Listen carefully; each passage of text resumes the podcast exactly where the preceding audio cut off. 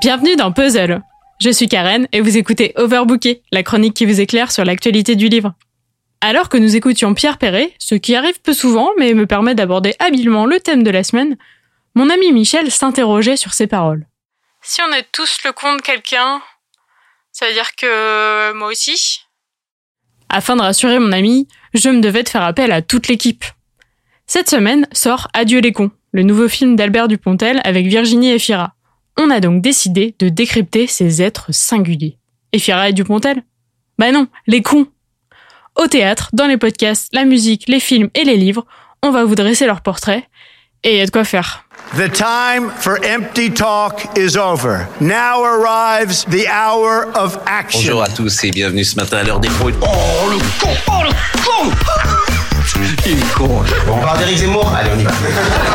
Ils sont dans les campagnes, dans les villes. Je parlais de Ils votre sont sur les réseaux sociaux. Ouais, mon frère, il est balèze, il a redoublé trois fois, eh, mon frère.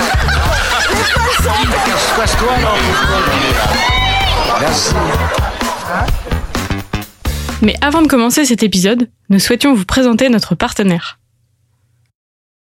Avant de vous parler du livre du jour, il faut que je vérifie la définition de con.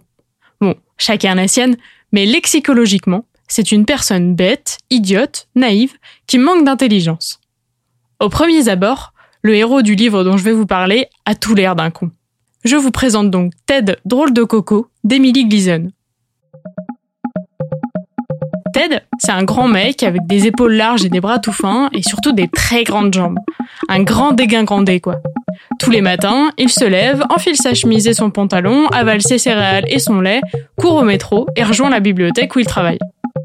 Tout semble normal dans cette routine bien huilée.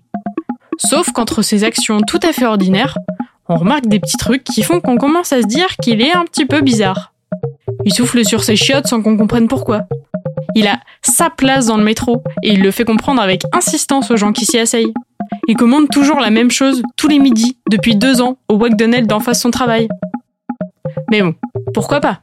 Et puis, qui pète un câble le jour où il découvre que le métro est en travaux, ça se comprend carrément, ça nous est tous arrivé. Mais il n'est pas juste énervé. Il reste figé sur le quai. Pendant trois heures. À partir de là, c'est le début de sa sortie de route.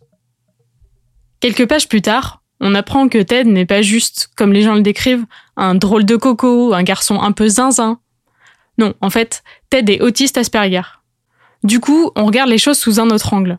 On comprend pourquoi il a cette routine si inflexible, pourquoi il dit ce qu'il pense sans filtre, pourquoi il a une mémoire si impressionnante, pourquoi il ne sait pas draguer, pourquoi il est très premier degré. C'est pas pour autant une BD sur l'autisme. C'est une BD drôle, avec un héros autiste. Bien sûr, le rire est né surtout des remarques et pensées à haute voix de Ted. Il est drôle malgré lui parce qu'il est en décalage. Il me semble pas pour autant qu'on se moque de lui. C'est plutôt que c'est amusant de voir quelqu'un qui, en toute innocence, ne joue pas le jeu de l'hypocrisie, parle sans filtre et s'attache à des détails auxquels on pense pas. L'autre raison qui me laisse à penser tout ça, c'est que l'autrice, Emily Gleason, a écrit ce livre parce que le sujet la touche personnellement. Son frère est lui aussi autiste et il lui a inspiré le personnage de Ted, dont le nom n'est pas anodin puisqu'il est l'acronyme de troubles envahissants du développement, la dénomination médicale des troubles du spectre autistique. Elle a voulu faire une BD humoristique abordant ce sujet qui lui tenait à cœur pour prendre du recul et faire rire ses parents dans une période un peu compliquée. Son style est parfaitement en adéquation avec cette idée, puisqu'il est complètement cartoonesque, hyper coloré et explosif. Il y a du mouvement et de l'expressivité dans les corps et dans les têtes.